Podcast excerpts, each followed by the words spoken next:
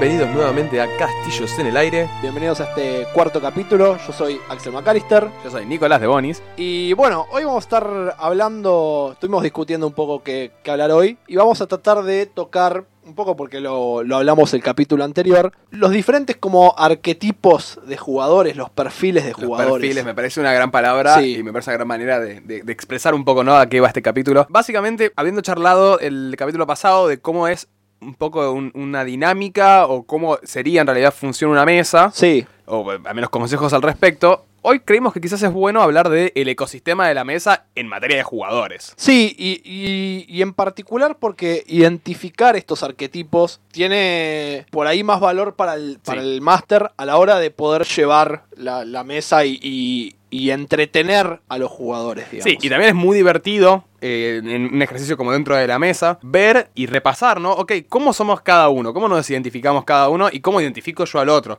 Hay, hay un montonazo de cuestiones de perspectiva en esta situación y también cuestiones de perspectiva subjetiva donde yo quizás me considero de tal manera, pero en realidad todo el resto de la mesa me ve y me entiende de otra forma. Sí, porque obviamente, a ver, por más eh, perspectiva creo que uno pueda tener sobre sí mismo, la que el resto le impone o la que el resto nota, termina resultando por ahí más eh, relevante. A ver, sí, eh, hay todo un concepto sociológico al respecto, ¿no? De que nos armamos en torno al con nuestro contexto. Sí, sí, sí. El resto nos arma. Pero me parecemos que es un buen capítulo de seguidilla al, al capítulo anterior que habla más que nada de, ok, cómo funciona una mesa en sí. Bueno, vamos a hablar de una parte importante de la mesa, los jugadores, en materia, quizás diría, psicológica, ¿no? El perfil psicológico de un... o psicográfico también. Sí, porque, a ver, eh, yo creo que acá hay, hay diferentes aspectos. Uno que le va a permitir al máster identificar esos tipos de jugadores, el cómo entretenerlos, o la palabra que busco es, sí, es entretenerlos, pero es engagearlos en inglés, digamos que sean partícipes de la mesa,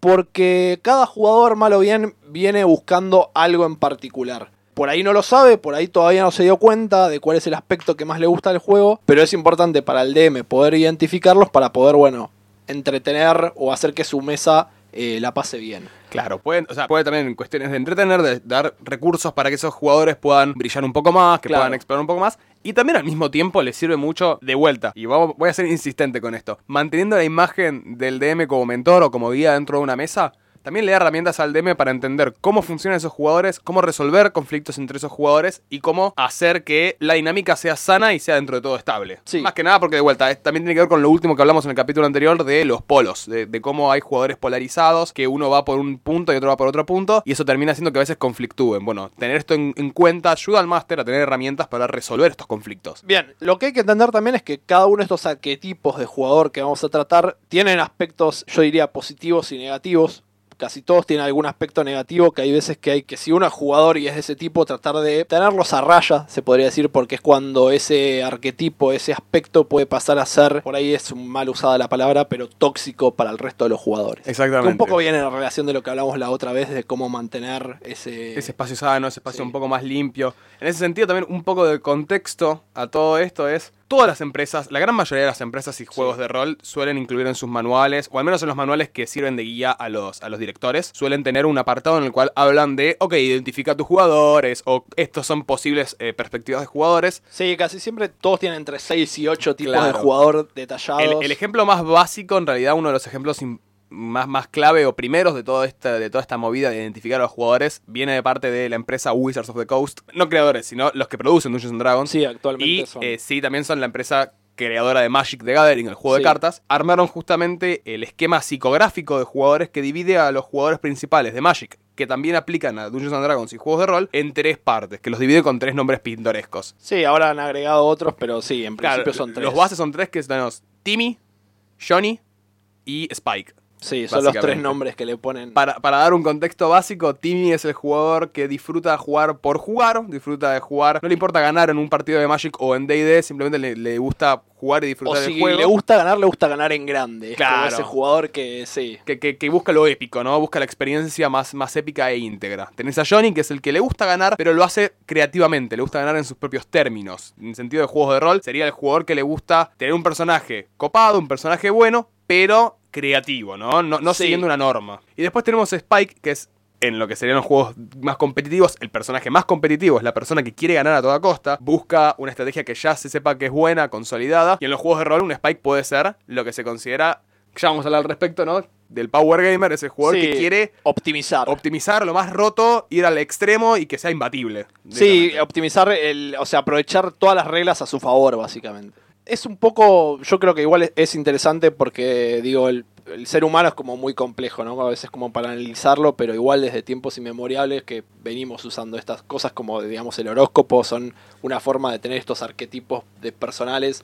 También porque el ser humano busca como, ¿no? Como... Tener todo categorizado, todo ordenado. Sí, categorizar todo lo, lo que conoce. Es, es una Sí. de las grandes... Hay eh, hay una realidad que dentro de las categorías encontramos pertenencia y también esta es una idea que, que abarca de vuelta, la idea del perfil abarca la gran mayoría de los campos actuales, por ejemplo, mucha gente ha recibido capacitaciones de trabajo en equipo y tenés la, la separación de los miembros Sí. de equipo como líder, chivo expiatorio, creativo, hay como todo eso está en marketing. Sí, los perfiles de marketing a la hora de, ubicar dicho- demográficamente. Exacto, a las- perfil a la- demográfico. claro. Pero bueno, el primero en este caso vamos a hablar, ya que habíamos nombrado el último Spike, vamos a hablar de Power Gamer, ¿no? Sí. Jugador del poder, digamos. Sí, la idea es, es un jugador que justamente va a agarrar, o por lo general busca agarrar el sistema de reglas que tiene el juego de rol que estamos que estemos jugando para optimizar al máximo su personaje, sacar el, el- el mayor poder de, de su personaje y un poco romper con ese sistema de reglas, ¿no? Como llevarlo ahí, ahí al límite, que siempre esté a su favor. Es un persona, es un jugador, digamos, que por lo general va a buscar un personaje más orientado al combate Sí. también. Eh, porque es el, aspecto que, que En el cual más se puede, en el cual, digamos, más, más, más puede depen- desarrollar. Sí, y también más depende de cómo manipulas las reglas del juego Claro. y no tanto de ideas tuyas o un proceso tuyo como puede ser interpretar un personaje. Exactamente. No depende tanto de tu personalidad, depende mucho más de las reglas del juego. Sí, sí, y este. Y obviamente, digo, hay, hay casos de Power Gamer que pueden ser buenos, como puede haber casos totalmente, bueno, tóxicos, como habíamos dicho. Porque es. Creo que nosotros hemos visto los dos tipos de jugadores en ese sentido. Bastante. Eh, tenés casos que son totalmente negativos en el sentido que buscan hasta imponer que el resto de sus, de sus compañeros de mesa creen el personaje más óptimo, que tomen la decisión más óptima y enojarse si no lo hacen. Genera un ambiente medio, medio choto en ese sentido. Sí, porque es como alguien que siempre está constantemente limitando al resto, digamos. Y limitarlos cuando, como vamos a ver, digo, más adelante, hay diferentes tipos que buscan diferentes cosas. Entonces hay jugadores que no van a tomar las decisiones en base a si son óptimas, digamos, si les convienen, sino más bien desde un punto de vista de historia, por ejemplo. Claro, en ese sentido también, bueno, el, el Power Gamer muchas veces linda o coquetea con lo que se conoce, que lo vamos a ver en varios perfiles, ¿no? Pero lo que es el metajuego, que ya habíamos hablado previamente, es el, el conocimiento que nuestro, nosotros como persona tenemos, pero como jugadores, como personajes no tenemos. Claro. Entonces, muchas veces el Power Gamer utiliza este tipo de información para sacar ventaja, hacer quizás algo más óptimo. Sí, y, y después, bueno, tenés, obviamente que el Power Gamer puede tener un apartado bueno, digamos, un apartado totalmente positivo, porque también es un jugador que no necesariamente busca imponer estas decisiones, sino alguien que simplemente se las, no sé, le, le sirve de consejo eh, al resto de los jugadores al momento de decir, bueno, quiero armar este personaje un poquito mejor eh, y también puede ayudarlos en ese Sí, aspecto. En ese sentido, el Power Gamer también es, suele ser, en algunos aspectos, eh, un buen referente de reglas. También, Para romperlas, también. sabes las reglas. Sí, sí, sí. Entonces, por ahí, si vos como Master te olvidaste alguna, por lo general es una persona que se la sabe, entonces a la que puedes recurrir rápidamente. Nada, por eso. Tiene, es, tiene los dos aspectos, digo, en ese sentido. El otro, digamos que, que un poco eh, es raro, pero yo lo llamé el instigador porque creo que lo vi otras veces eh, también nombrado así, que es un jugador que por lo general busca mover la historia hacia adelante, se aburre si la historia no, no se mueve hacia adelante, por ahí es un jugador que no le va a interesar la charla con un personaje, con un NPC o un personaje no jugable, eh, no le va a interesar esas charlas de horas porque casi siempre la forma que encuentra de mover esa historia hacia adelante es como con el combate y Con matando, confrontamiento, claro. o confrontamiento Ba- digamos básicamente, físico. en inglés este personaje, lo tenemos anotado, que eh, como Sí. instigador se conoce coloquialmente en inglés como Murder Murder Hobo. Hobo, sí, es, es el que aun- ante cualquier problema lo va a resolver a las piñas en vez de buscar otra solución porque simplemente le aburre por ahí esa, esa otra solución, no es lo que busca. Y también puede tener momentos en los que puede ser tóxico si se quiere porque hay jugadores que van a querer resolver por ahí un conflicto de otra forma, no sé. eh, están llevando a cabo, se me ocurre, digo, un, un interrogatorio. Y por Claro. ahí un personaje que va a buscar sacarle el mayor provecho y otro que el del juego por ahí va a decir, ya está, basta, tipo, y lo, ejecuta, no sé. tipo, Claro. Como, Sí, Murder Hobo termina siendo un estilo de juego, o digamos, instigador, termina siendo un estilo de juego que suele ser muy limitante para el resto de la mesa, más que nada porque en esta, en esta unilateralidad de resolver conflictos con el confrontamiento, con el, con el, digamos, el combate, termina generando también disrupciones en la narrativa, ¿no? Pongámonos en, contexto, un personaje que dice, bueno, a ver, ustedes saben que hay una persona mala dentro de este pueblo, entonces tienen que investigar, tienen que hacer preguntas, tienen que hacer un, un pequeño relevamiento de información para encontrar quién es este sujeto que, que fueron encargados de encontrar. Y que es un murder hobo, dice, bueno, a la primera que dudo, sablazo a la persona. O directamente mi método de investigar es empiezo a matar gente. tipo, Porque eventualmente voy a matar a la persona que tenía que matar. Es como, es, es un estilo de pensamiento muy, muy cuadrado, muy, muy fijo, unilateral, que es completamente limitante para el resto de la mesa. No es un comportamiento que Sí, generalmente... Es, es un jugador que por ahí más simplista que lo que busca en una mesa es un poco a veces divertirse y, y no pensar demasiado, porque por ahí es- también es su forma de, qué sé yo, terminaste de laburar y descargar un poco y decir, bueno, mato un par de bichos en un juego de rol y, y más o menos, viste, como... Sí, no, libero tensiones.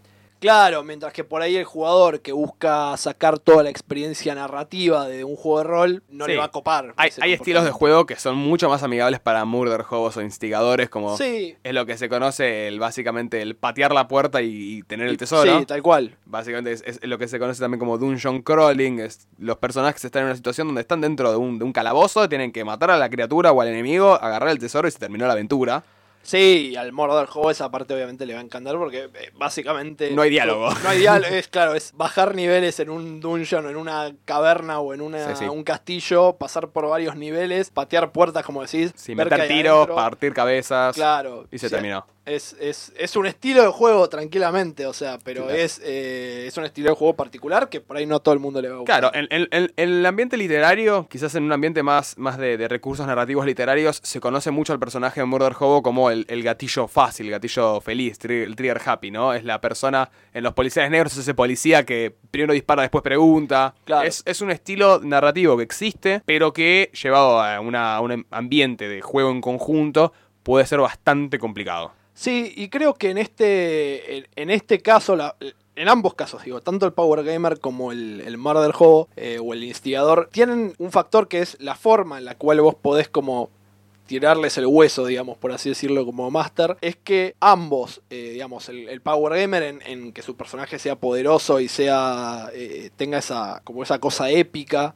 y el Mar del Juego también, en que, que busca por ahí el- el, el gusto en el combate. Casi siempre la, la- la mejor forma de darles ese hueso o de entretenerlos, por ahí es, no sé, si tenés un enemigo que le quedan pocos puntos de vida o que está por morir, bueno, aguantalo hasta que esa persona le dé el, el golpe final, porque es lo que va a disfrutar también, o dales la, la oportunidad de, bueno, de que, de que sientan esa, esa sensación de completar algo, no sé, el tesoro Claro. al final, el- el- la recompensa Sí, como lo que hicieron- ante, eh, ante tal combate, digamos. Como que su acción llevó un movimiento en la trama Claro. o en la narrativa que, bueno, que, que- lo que ganaste. se- claro, exacto. Campeón. Eh, porque tienen como esa cosa en la cual les, les gusta más el aspecto de juego, justamente. Claro, Ahora, vamos a. Ya teniendo en cuenta que Power Gamer y Instigador Murder Hobo son. Sobre todo Murder Hobo tienen un poquito más de cosa negativa que de positiva. Vamos a hablar un poco de algo que sea un poquito más positivo. En este caso, se me ocurre el, el táctico, ¿no? El tactician. Sí, sí, es, es, El jugador más. más. más,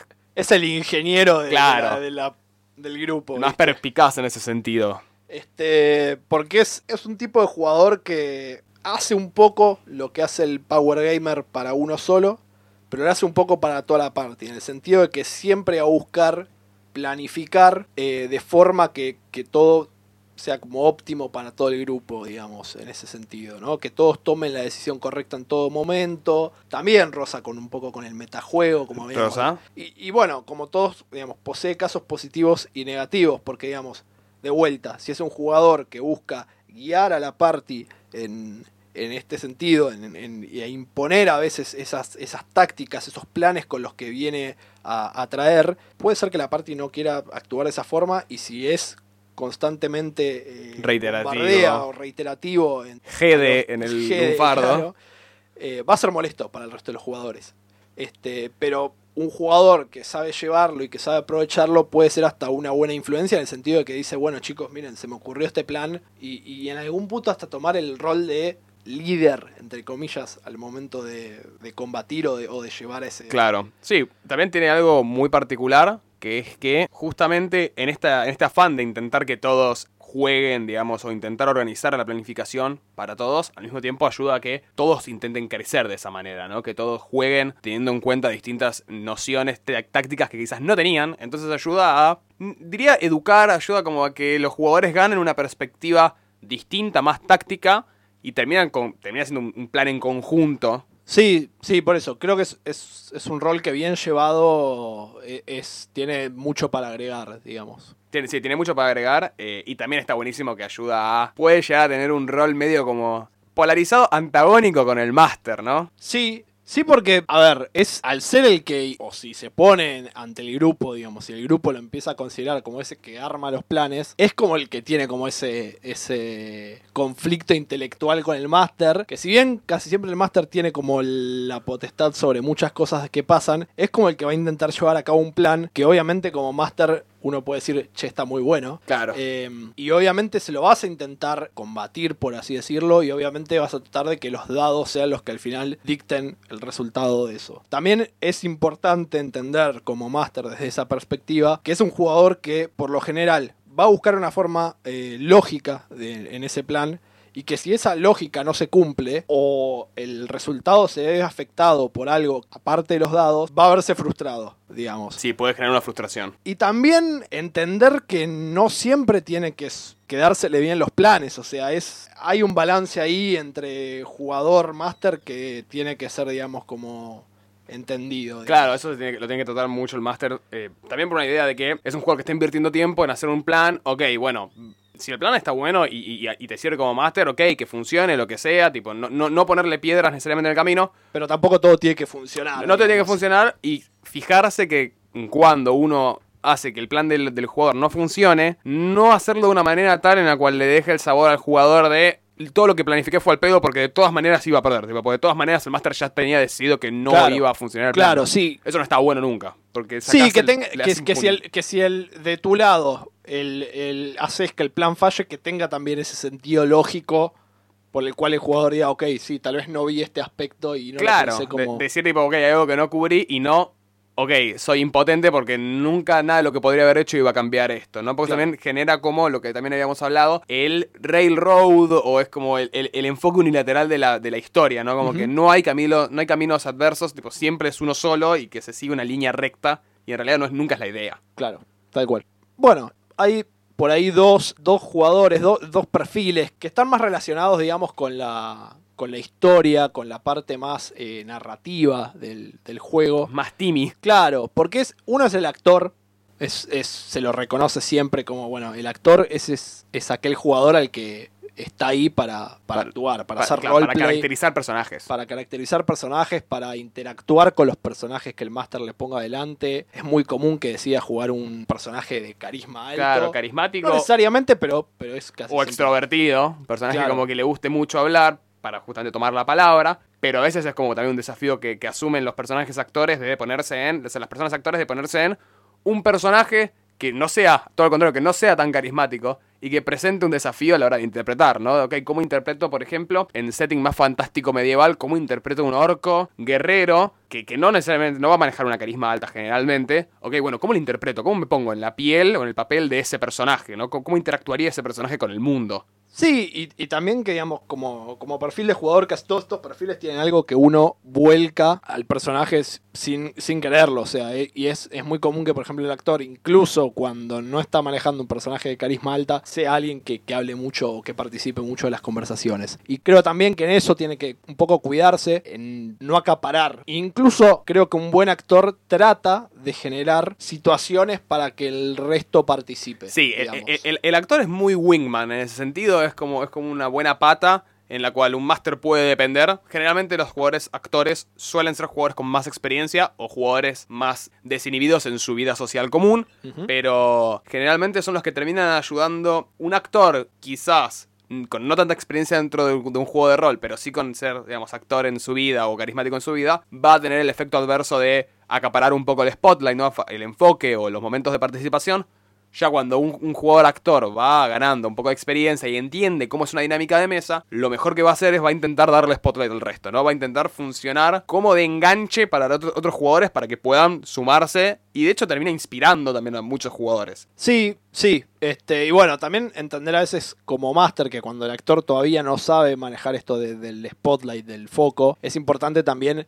limitarlo uno en el sentido de eh, no sé, si está por querer tener una super conversación que es totalmente irrelevante porque por ahí está, no sé, comprando una boludez en personaje, no es relevante la conversación para el resto, bueno, tal vez decirle, bueno, ok, sí, compras eso que querés y, listo, y prosigamos con la historia el resto de los jugadores se va a sentir, por ahí se va a aburrir porque por ahí no es el foco de ellos participar activamente de todas las conversaciones. Entonces nada, hay, hay que manejar, digamos, ese foco, ese spotlight entre el actor y el resto también. Claro, en otro, en otro aspecto, quizás de jugador un poco más inmerso en la narrativa, es el, el storyteller, ¿no? El que, el que narra historias.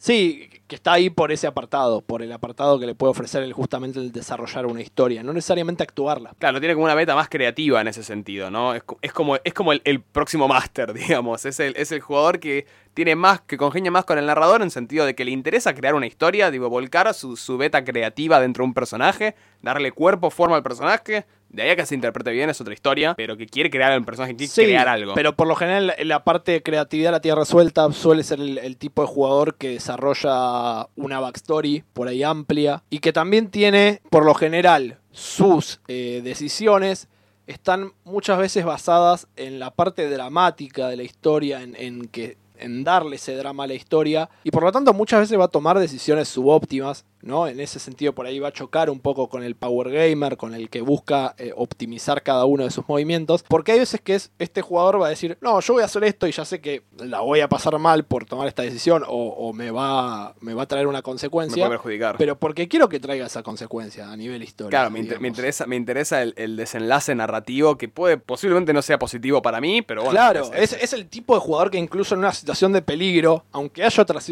otras soluciones, por ahí se ponga en riesgo él para salvar al resto del grupo. Claro. Porque narrativamente o dramáticamente es, es como importante. Sí, es, es al mismo tiempo, bueno, igual que el actor, que el actor ya en cuestiones más por fuera del juego es un buen componedor, es un buen eh, wingman para, para, el máster y para la mesa en sí, el de Storyteller tiene ese misma, esa misma capacidad de ayudar al máster, pero en las cuestiones dentro del juego, ¿no? hacer que la, la, narrativa no se atasque, de hacer que la narrativa fluya y al mismo tiempo le puede llegar a poner un desafío al máster, al igual que el Tactician, pero esta vez en cuestiones narrativas, ¿no? En decir, ok, bueno, desarrollame esta consecuencia que quizás no tenías pensada. Claro. Es como que tiene, tiene, tanto el actor como el storyteller tienen esa, esa capacidad de ser un beneficio para el máster y para la, la fluidez de la mesa, uno por dentro del juego, otro por fuera del juego. Sí, porque son capaces por ahí de darte un giro que como máster no esperabas, entonces de repente ese camino que vos tenías como de alguna forma planificado por el solo hecho de decir, bueno, del drama va a tomar otra decisión que va a cambiarte completamente lo que estabas pensando. Otro que se me ocurre es, es este, relevante, creo, es el investigador. Le llamo investigador porque es un poco lo que, lo que busca, es el que resuelve problemas, vamos claro, a decir. Claro, en inglés el problem solver. Sí, porque busca, es el jugador que le gusta más la parte de intriga por ahí, ¿no? O las aventuras de intriga, no sé, hay que descubrir un asesinato, porque muchas veces esas aventuras, cuando son bien narradas, cuando son bien desarrolladas, tienen una suerte de conflicto que excede al juego, porque es, es, es laburo de los jugadores unir los puntos. Por ejemplo, bueno, en, la campaña de Génesis, que, lo que jugamos habíamos jugado hasta ahora, que se trataba de un asesinato y que gran parte de esas sesiones fue mucho de ustedes por fuera. Claro pensando en, unir los puntos de quién había matado a tal personaje. Exacto, sí, eso, y ese tipo de intriga política, investigativa, policial, siempre hay un jugador al cual le va a recontra gustar mucho más que al resto. Eh, Porque es ese desafío mental, digamos. Claro, eso, pero y eso termina siendo un desafío no a nivel personaje, termina siendo un desafío a nivel persona, a nivel jugador. Y este, este problem solver, este investigador, también tiene eh, un aspecto positivo que es no solo que ayuda a la mesa a destrabar situaciones medio de enigmas, que muchas veces pasa, hay muchas veces jugadores que quizás, o mesas enteras que juegan aventuras de juegos que son un poco más directas en su resolución, que son mucho más de, ok, ir adelante, eh, terminar un conflicto, listo, vamos a la siguiente aventura. Cuando en realidad muchas veces hay aventuras que proponen muchos enigmas o muchos puzzles y muchas veces jugadores que no están acostumbrados no los pueden resolver. Tener un Sí. investigador, un puzzle solver, De hecho, hay una mesa que, va, la, la mesa de Max, me acuerdo. Sí. Que una vez, una sesión estuvimos con Ama, Franco y Zapa, creo. sí, Tres, cuatro horas lo que duró la, la sesión, tratando de resolver un, un, Un- un acertijo un templo, que no sí. podíamos resolver. que no podíamos resolver, que fue un caos. Sí, bueno, justamente, por ejemplo, eh, este, este, este director que tuvimos nosotros, Max, siempre fue mucho más, de ponernos mucho más seguidos enigmas de los que quizás estábamos un poco acostumbrados. Y fue una gran, fue una gran aprendizaje en ese sentido, a mí me sirvió mucho. Como así también yo me, me he enfrentado a tener mesas de jugadores donde les ponía un enigma y era, ok. Sí, Dos sí, minutos. si no le- le- dos minutos y otros donde todo lo contrario es si no les tiro una pista están totalmente perdidos Sí, tipo, sí, sí, que sí, están sí. de voto están en Bulón o sea nada que ver bueno eh, lo que tiene el, el investigador es que puede ayudar a la mesa a destrabar y también como el tactician puede brindar una perspectiva distinta eso está buenísimo Sí. también como es alguien que intenta pensar las cosas muy fuera de la caja Exacto. Es- sí, sí, es sí. como el curioso en ese Sí, sentido sí, tal cual. y, y también es un desafío al máster, ¿no? Porque de vuelta, en este, en este campo polarizado, no de rivalidad, sino de, o al menos no de enemistad, sino quizás sí de rivalidad sana, donde el máster tiene que poner un desafío que sea, un, un enigma que sea un desafío para el problem solver, sí. porque lo va a disfrutar, porque va Sí, a ser autosuperación. En, en ese sentido, yo creo que, que la mejor forma que- como máster que, que tenés de apelar a ese jugador, de entretenerlo, es tratar de poner, aunque sea un tramo en tu. o, o tratar de meter cada tanto problemas a resolver, intrigas dentro de tus narrativas. Porque hay veces que está bien, un, un, un puzzle, un acertijo, puede llegar a gustarle, pero es algo que por lo general se va a resolver, si bien hay casos que tardan una sesión entera, se va a resolver rápido. Mientras que una narrativa en la cual haya intriga puede estar dos, tres sesiones, puede ser el que esté moviendo, no sé, tratando de, de resolverlo durante, por ahí, no sé, un mes entero mientras Claro, toda la aventura. esas- claro, toda la aventura es justamente una trama política Claro, y- detrás. y, y es el que está por afuera discutiendo y elaborando hipótesis de quién puede ser, y eso es lo que lo va a terminar enganchando más que por ahí otros aspectos del Sí, juego. generalmente el investigador es la persona a la cual le gusta mucho ir a hacer salas de escape en la Claro, vida real. sí, sí. No, que, que tiene un- una gran. La sala de escape, dicho sea de paso, tiene un gran contenido de juegos de rol y juegos de mesa en sí. Pero bueno, habiendo movido, habiendo hablado del investigador, tenemos la otra parte que es el explorador. Sí, es, es raro porque yo creo que no, no sé si vi tantos jugadores que sean como su foco principal. Eh, Es importante entender que creo que estos arquetipos pueden apelar más de uno a una sola persona. Totalmente, sí, sí. Este, Y el explorador por ahí no es eh, algo que sea súper. eh, que no sea el foco principal de, de- de cualquier jugador, pero es algo que siempre está. Y es el jugador que por ahí busca explorar el mundo en el que, en el que se juega, que busca encontrarse con qué hay, qué es lo que hay, viste, no sé, atrás de esa montaña, qué es lo que podemos encontrar si vamos a tal lado, que busca vivirlo, que busca los aspectos culturales, ¿no? Las grandes descripciones. El que, busca, el que le gusta mucho más lo que se llama el setting, ¿no? Lo que quiere ver, ok, cómo es el mundo en realidad en el cual estamos habitando. No tanto, no tanto la, la trama, o no tanto el combate, no tanto los, los- las intrigas, sino me interesa el mundo en sí, cómo está articulado, cómo es la economía. Ese jugador que te suele preguntar qué conozco de los, digamos, de, la- de la- Claro. de los asentamientos, qué conozco de, de los órdenes de poder, qué conozco de los gobiernos. Es esa persona que, de vuelta, jugando vampiro, te dice cuál, cómo es la influencia de cierta casa en esta región y jugando D&D te dice quién es el lord actual en este, en este gobierno y cómo, cómo sé que se relaciona con el pueblo. Es el que como máster si pusiste mucha preparación de fondo lo amás porque decís es el que me está sacando todo el, el jugo a lo que armé. Exactamente, es, es el explorador que es un jugador quizás eh, es raro, ¿no? En la fauna de jugadores es quizás raro. Sí, sí, Eh, por eso digo, lo mencioné como, como pasa un que caso es- particular porque sí, es raro. de Es que, por ejemplo, yo creo que vos y yo seríamos más exploradores que el resto por Puede una cuestión de que tenemos experiencia armando Sí, el sí. mundo. Y también, quizás por, por como nosotros, ya lo hemos dicho, dejado claro, Axel y yo somos bastante más narradores que jugadores. Y en ese sentido, quizás ser un jugador explorador cuando sos en realidad narrador te ayuda a buscar ideas, te ayuda a, bu- a buscar inspiración. Bueno, a mí ponerle algo que, que no sé si exactamente entra dentro de este arquetipo, pero me pasaba mucho al momento de... Al jugar en, en casi siempre, digo, eh, me pasa que dentro de. Bueno, el otro día habíamos hablado un poco, y, ahora vamos por ahí a pasar más adelante a, verlo, cómo los jugadores siempre tienen algo que entran siempre en sus personajes. Y a mí algo que siempre me pasa es que casi siempre que juego un personaje, busco que tenga relación con el setting, con el lugar en el que está. Entonces me interesa saber del mundo para poder desarrollar mi personaje. Eso es algo que yo creo que es algo particular a los exploradores, que les pasa mucho. Por ende, cuando jugamos justamente esta mesa con Max, que jugábamos en la isla de, de Chult, dentro, Chult. eh, dentro del mundo de D&D,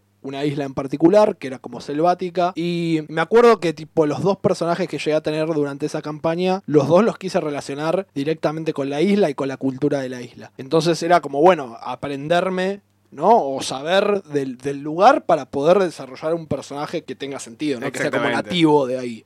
Sí, sí, que, que pueda, de hecho, es- ese, tipo de, ese tipo de personaje que tiene que ver con el contexto también muchas veces ayuda a mover la narrativa porque tiene conocimiento que quizás personajes que vienen de, de un mundo exterior, que vienen de un lugar Claro. tercero, no tienen, entonces sirve de un punto de referencia, un guía. El explorador es un jugador difícil de encontrar, pero que como componedor de equipo puede ser muy bueno. Sí, Muy sí, bueno sí, en sí. ese sentido. Y ahora, Sí, los, los siguientes creo que son tres casos particulares que por ahí tienen más discusión de... de- son más grises. Claro, porque no, son arquetipos que son y no son, por así decirlo. Uno es lo que yo llamé el, el determinado o especialista, es aquel jugador que está determinado en jugar un personaje porque es lo que le gusta y siempre lo busca jugar el mismo personaje en cualquier juego. Es decir, independientemente del juego en el que esté, va a buscar adaptar ese personaje a ese mundo y que por lo general está referenciado en algún personaje que le gusta de la cultura popular. Y dice, ok, quiero este personaje, ¿cómo lo convierto a un mundo fantástico? a un mundo de sci-fi, de, digamos, de ciencia ficción. Y, como dije antes, o sea, casi siempre todos tenemos algún aspecto que llevamos en todos los personajes. Eh, no sé, hoy, hoy yo te comentaba como, por ejemplo, de alguna forma en D&D siempre termina administrando dinero. Es el personaje Es que tiene mucha plata. Siempre. De alguna forma termina con mucha plata. Todos los, personajes de Axel son contadores, todos. So- claro, sí, es- me encanta administrar. A mí me Sí, en ese sentido, yo también medio, medio determinante. Mucha gente me conoce porque solo juego, cuando jugamos Calabozos y Dragones, solo juego magos, solo juego Wizards. Siempre jugás personajes de inteligencia alta que Sí. buscan, tipo, en- incluso en The Genesis también los en, he hecho. en tipo, Genesis también, que siempre busco como el, el tech guy, ¿no? El que Sí, requiere sí. estudio, el que requiere prepararse. Bueno, es, ese tipo de personajes me gusta mucho y es un arquetipo que suelo traer a todos los juegos. Pero en esta medida en la que todos ponemos un poco de nosotros en todos los personajes, que es, es inevitable eso, tipo, Está personajes- bueno que sean diferentes. Claro, también. los determinados o los especialistas, en realidad es extrapolan, generalmente extrapolan, se extrapolan a sí mismos todo el tiempo en todos los juegos. Generalmente, si no son una referencia pop o no están sacados de algún lado, suelen ser directamente ellos jugando de manera básicamente simple en, en todos los juegos que Sí, quieran y jugar. que, y que a veces obviamente les va a chocar con el setting, porque si por ejemplo tu personaje está basado en, no sé, Iron Man, ¿cómo llevas a Iron Man a un setting de fantasía medieval? De? Claro, No sé, o, tipo, o- o como por ejemplo... por decir un ejemplo, no sé. Sí, o si por ejemplo sos justamente, está basado en un personaje más agresivo dentro de los mundos fantásticos, ¿cómo lo llevas eso a, ok, por ejemplo, vampiro? Donde vampiro se supone Claro, que son lo tenés, contrario, tenés que mantener el perfil bajo, porque en vampiro, si la gente descubre que sos un vampiro, si la gente normal descubre que existen los vampiros, se cae la mascarada, la camarilla, todo se va Se va a al diablo, mierda, básicamente, sí, sí. sí, sí, es- Entonces, generalmente el especialista es el que más conflictos se encuentra en cambiar de setting o cambiar de contexto de juego. Exacto. El otro, bueno, que, que es un problema y no es un problema. Yo creo que hay mucha gente que lo va, a veces lo menciona como, no, no, pero está bien, puede pasar. Yo a veces tengo ciertos conflictos. Es lo que Sí. llamamos como el seguidor. Lo, lo escuché nombrar como que no es un jugador, es un miembro de la audiencia. Es, es un NPC. Es un NPC más. Porque es un jugador que por lo general se va a mantener al margen de toda la acción que está pasando. Va a jugar su turno. Va a, a interactuar lo mínimo posible con el juego. Y va a estar feliz con hacerlo. Y este es como el punto tipo. ¿No? Es, no es que va a decir la está pasando mal y por lo tanto no lo hace. No. Está contento con hacerlo así. Para un máster creo que eso es algo como súper chocante. Sí, ¿no? es, es- Porque es la- un, es un jugador poco proactivo, es una Claro, realidad. Es un y- jugador que se deja llevar, se deja estar y sigue y quizás eh, comenta poco, o quizás decide, ok, no, que, que decida el resto. Yo soy parte, de- soy parte del vagón, digamos, ahí me lleva la carreta. Claro, y, y como máster lo primero que vas a pensar es, la está pasando mal. Claro, ¿no? tipo, no, interactúa, no, participa. estoy haciendo algo mal yo, por ahí decís tipo... Y, y- también te puede pasar que si está haciendo mal, algo mal él. Y no, en realidad es- no es ninguna de esas situaciones, pero es, es común que, Es chocante. que sea, sí, problemático porque, no sé, chupa el entusiasmo por ahí. Sí, hay, hay una realidad que es en, en- en, digamos, en la varieté filosófica y psicológica de jugar eh, y en realidad de interactuar con seres humanos, ¿no? Como nada está escrito en piedra, nunca vas a saber en realidad si la otra persona la está pasando bien o está, la está pasando mal, o no tenés 100% sabido qué es lo que en realidad esta persona busca. Entonces, quizás un seguidor, nosotros podemos prejuzgarlo, podés decir, che, no está pasando bien, o che, no está bueno porque no es proactivo y entonces significa que algo está mal. Quizás es una persona simplemente pasiva, quizás es una persona que en su vida decide ir más con la tranquilidad de, ok, que me lleve quizás una ola, que me lleve a alguien, em, que me guíen, y que termine en realidad disfrutándolo, porque se siente seguro, se siente contento. Entonces, es, es medio gris esta idea del, del seguidor, del follower, de, de la audiencia, más que nada porque como máster, como de narradores, no siempre...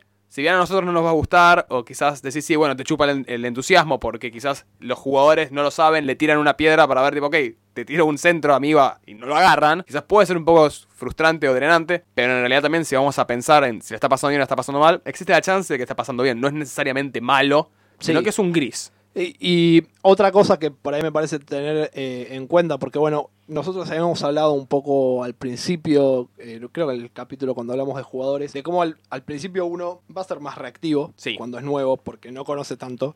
Pero a su vez con la experiencia termina adquiriendo esa proactividad porque es, es laburo del, del jugador llevar la historia adelan- adelante. Entonces es importante entender que en un grupo está perfecto tener algunos de estos seguidores, si se quiere, uno, dos, pero una party completa de un grupo entero compuesto de seguidores va a ser difícil porque no te van a llevar la historia en adelante, eh, eh, hacia adelante, digamos. Es diferente cuando son jugadores nuevos porque el jugador nuevo está todavía aprendiendo Sí. que tiene que moverla él, pero eventualmente se te puede volver, digamos, como bueno. Sí, se puede volver esto- pesado. Sí, Y exacto. también de vuelta, es cuando uno como narrador, si mantiene a un grupo de jugadores en el tiempo, es ir analizando y viendo, ok, estos empezaron como seguidores y de repente se volvieron más proactivos y de repente tengo un actor, de repente tengo un tactician y no, este fue- siempre se quedó en seguidor. Ok, entonces puede ser algo más personal de él, puede ser algo más por confianza, puede ser algo más por comodidad, que nunca está de más charlarlo también, de decirle, che, noto que esto pasa muy así, tipo, si te sentís cómodo, no pasa nada, genial y está buenísimo porque lo puedo entender y puedo manejarlo bien y no meter la pata. Ahora, quizás, decir, bueno, quizás si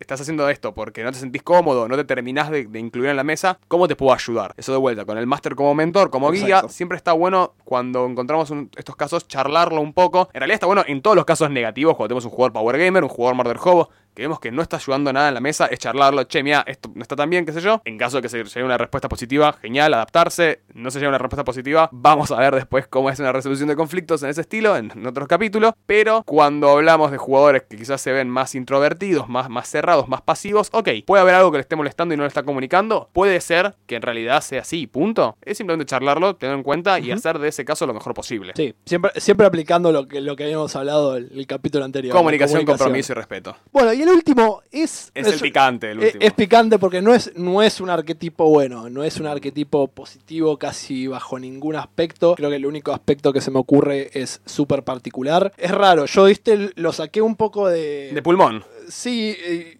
digo, y ahí, eh, lo, lo escuché nombrar por Matthew Colville, que es un youtuber que yo ya he mencionado, como el, el científico loco. Nosotros, le- yo le puse por ahí, le pusimos el nombre de profanador. Defiler, para ser más dramático en Defiler inglés. en inglés. Que es, es un jugador que es el que toca el botón para ver qué pasa, vamos a decir. Es como ese personaje que, ese jugador que busca con sus personajes, no importa cuál, como ver, ¿no? Eh, aprovecha las infinitas posibilidades que te ofrece a veces el, el mundo del rol para decir, bueno, vamos a ver qué pasa, vamos a, fue. ver- vamos a tocar, vamos a ver Vamos, qué- vamos a- vamos- a tirar poderes, vamos a hacer que cosas pasen y, Claro, no- y- y, y sin no pensar las, en nada. Y no tipo. las piensa demasiado. Lo cual esa persona por ahí la está pasando bien con eso, pero resulta a veces totalmente disruptivo para el resto del grupo, ¿no? Claro, Porque ¿no? El, el resto del grupo va a mirar y va a decir, tipo, ¿por qué hiciste eso? Y, Sí. y no hay una, una a veces una excusa como personaje para haberla hecho, sino que es el jugador diciendo, no sé, me pintó. Sí, me pintó y, y Y- termina siendo, pero catastrófico eso. De vuelta, una un sentimiento muy disruptivo para la mesa por decir, estamos trabajando en equipo, estamos armando toda una idea, estamos preparando todo un plan, hay, hay un montonazo de, de laburo. Ya entre nosotros identificamos nuestros roles y está el, el- el profanador que de repente es, ok, todo ese plan que hicieron, uy, fireball. Tipo, de repente se fue todo el plan a la, a la mierda. A la mierda. mierda. Claro. Entonces, el, el profanador es un personaje muy interesante. También es, es- es extraño, no, no, es, no es para nada la norma encontrar a alguien de- dentro de esta cate- categoría. Pero, increíblemente, tiene un contexto en el cual puede funcionar un profanador. Sí, es. A ver, digo, yo contexto en el que pensé es, hay, hay veces que si armás un setting, un entorno alrededor, una narrativa alrededor de este tipo de, de- De caos. de caos, puede ser súper divertido, puede llevar a momentos divertidos. Yo creo que el problema general es que la mayoría de las narrativas no están armadas alrededor de esto. No, es muy difícil. Entonces, es por eso que la gran mayoría de los casos es este es un comportamiento que por lo general querés evitar. Hay que evitar, a ver, para tirar ejemplos de dónde puede quizás encajar de alguna manera, eh, tirada de los pelos, el, el profanador, bueno, en un contexto de, de fantasía y quizás es un hechicero demente, de loco, que Sí, tipo, sí. tira, tira cosas y a la mierda, justamente con esto del científico parece que- loco. sí. En Policial Negro puede ser justamente el policía de gatillo fácil, que no es un murder Claro. hobo, sino que simplemente es, ok, yo reacciono y veo qué pasa. Sí, Digamos, sí, que sí. te tira una granada y después ve. Eh, después digamos, limpia. eh, es, es un jugador que creo que podés... eh, Es volátil, es errático. claro, y podés darle un cauce como máster, podés tratar de trabajar en un, en un personaje que le dé, que le pueda en- encontrar sentido a todo ese comportamiento, pero es difícil de llevar. Es difícil el- de llevar, es, es un personaje quizás, incluso nos dice, es difícil de reprochar porque tampoco está haciendo algo mal per se, quizás su personaje es simplemente así, pero bueno, la realidad es que también hay un estilo de juego que termina siendo inherentemente Sí, disruptiva y- para el y Que resto. probablemente la- el resto, el problema no lo tengas vos en sí, sino que el resto de la mesa va a decir, che, ¿qué carajo haces? Tipo, Claro, como, tipo, ¿qué- dale. ¿Qué, qué estás haciendo? O Tipo, sea, ¿por, por qué no, podemos hacer nada? Básicamente es como que termina siendo una piedra en el camino del trabajo Claro. en equipo. Decís, bueno, no puede ser, no, no- ya no es divertido. Al principio puede ser divertido y eso es lo interesante también. Al principio quizás el jugador de profanador, disruptivo, es divertido al principio y es llevadero y es como y, y bastante... festejado. Claro, y está, y bien. sí. Y después del rato, cuando quizás los jugadores empiezan a adentrar un poco más, cuando deja de ser un juego de cuando dejamos de, de empezar a entender qué es el juego de rol y nos empezamos a interesar y nos empezamos a poner, de repente decir, che, para, acabo de gastar 45 minutos en la vida real en, pensar algo y lo acabas de volar toda la mierda. En cinco, Dale, sí. media pila. Sí. Eso pasa mucho. Eso pasa mucho y es un trabajo muy fuerte del máster laburar con una persona de ese estilo. Exactamente. Porque por muchos motivos puede llegar a ser también una cuestión de, ok, no, simplemente no, no, no, te, no te interesa en, en totalidad, ¿no? Como que no te puedo cambiar esto. Sí, sí, eh, o sea, es extremadamente frustrante si justamente no lo puede cambiar y el máster está apuntando a otra cosa, porque como decimos, si la narrativa no está pensada alrededor de eso, es, es va a ser como, bueno, che, estás básicamente gastando mi narrativa constantemente. ¿no? Claro. Como, En este, bueno, en este, en este tópico, en realidad, en lo que es la, la, la psicología, ¿no? el, el- esquema psicográfico de los jugadores, donde intentamos encasillarlos, eh, hay un montonazo de tela para cortar y siempre Sí. de vuelta. eh, existe el multiclassing, ¿no? Hay jugadores que van a representar dos cosas. Por ejemplo, y siempre se me va a ocurrir el ejemplo de nuestro amigo Amadeo, que ya lo hemos nombrado incluso anteriormente acá, que es un siendo re famoso. Yo Sí. creo que ya lo nombramos como cuatro Amadeo veces. es un capo. Amadeo tiene la, la- la- siempre la cosa de ser un jugador power gamer, porque siempre termina Sí. rompiendo el juego. Amadeo se interioriza De mucho alguna las forma, reglas sí. y, se- y rompe el juego, pero al mismo tiempo en realidad termina recontra enfocado en quiere hacer que todo el resto sea mejor, ¿no? No, no es disruptivo Sí, para nada. sí, sí, sí, Entonces totalmente. es el ejemplo de Power Gamer bueno, que en lo que habíamos hablado al principio de Timmy, Johnny y Spike, Amadeo sería un Spike en cuestiones de que es competitivo, quiere jugarlo mejor, pero es un Johnny, lo quiere hacer en sus propios términos y Sí. ganar en sus propios términos. Sí, sí, sí, Entonces, totalmente. es... Es, es- es un personaje muy interesante en ese sentido. Hay yo me voy a acordar siempre de. Bueno, interesantemente el caso de Franco, otro jugador amigo Sí. nuestro, que era al mismo tiempo un actor y un disruptivo. Y sí, pero, pero, a veces justamente le encontró la buena manera en la que esa disrupción en realidad terminaba siendo creativa. Exacto, sí, era, tenía esa forma de, de llevarlo que vos decías, ok, acaba de ser disruptivo, pero tiene sentido. Claro. Pero avanza la trama. Pero. Avanza la trama bien. O sea, fue una disrupción en la cual fue. No fue el hago algo sin pensar y a la mierda, sino es. Ok, de todas las opciones que tengo, ¿cuál es la más demente? Que tengas. Que tenga un ápice de sentido. Que como que tenga un- cierta lógica muy des- descabellada. Y todos te- Tomo esa. claro, y todos nos agarramos la cabeza, pero decíamos, ok, está bien. Tipo, tipo, te odio por lo que hiciste, pero lo hiciste bien. Claro, no puedo decir nada. Entonces, muchas veces estas, estos perfiles se entremezclan y se combinan y terminan teniendo un montonazo de, de- de cualidades pintorescas, pero está bueno hablar de las bases y de los perfiles fijos que de vuelta nos dan unas herramientas a nosotros como narradores para poder identificar a nuestros jugadores y poder ayudar a que avancen o mejoren, Exacto. para también evitar conflictos dentro de la mesa, para que esos polos opuestos sean constructivos y no destructivos, y también para que los jugadores se sientan más cómodos entre sí. De hecho, yo lo que hice fue en una mesa que estoy corriendo actualmente, uno de los, uno de los pautas que hice a la hora de crear los personajes para todos es, ok, todos van a crear un personaje, pero todos tienen la siguiente restricción. Y en privado con cada uno fui sacando un papelito con el nombre de una persona que está en la mesa, pero que es otra persona. Básicamente, ok, Axel, a vos hoy te toca crear un personaje que sea Amadeo. Entonces, en el contexto de Dungeons and Dragons, crea un personaje que sea Amadeo y roleas como Amadeo. Y así hacerlo con todos, básicamente es- haces que ellos empiecen a jugar su perspectiva de la otra persona. Sí, y los sacás de la zona de confort. Y es muy, es muy interesante, ver interesante, sí. es muy interesante ver cómo ellos entre ellos medio como que quieren sacarse la ficha, ¿no? ¿Quién sos vos? ¿Quién, ¿A quién estás haciendo? Ya quiero Claro. saber quién soy yo. Y es un termino siendo un ejercicio que en realidad se basa Que- que principalmente aparte en me imagino porque, o sea, todo esto lo estás haciendo en un mundo fantástico como D&D, lo cual le agrega todo el twist interesante. Claro. de que tipo, Pero bueno. que ejemplificar un aventurero. Exacto. Y Sí. todo esto sucede dentro del contexto de ellos sabiendo cómo son o teniendo una idea en base a estos perfiles del otro. Claro, Básicamente. pues, aparte es una mesa que se conoce hace bastante se conoce tiempo, bastante, sí. pero por eso. Entonces, este tipo de, de categorías a veces puede ser restrictiva, pero muchas veces en realidad puede ser muy constructiva. Y depende de cómo se use. Sí, sí, obviamente. Y bueno, después de todo, después de tanta charla, Al final del día solo estamos construyendo... castillos en el aire. Desde ya, muchas gracias y nos vemos en el capítulo próximo. Hasta luego.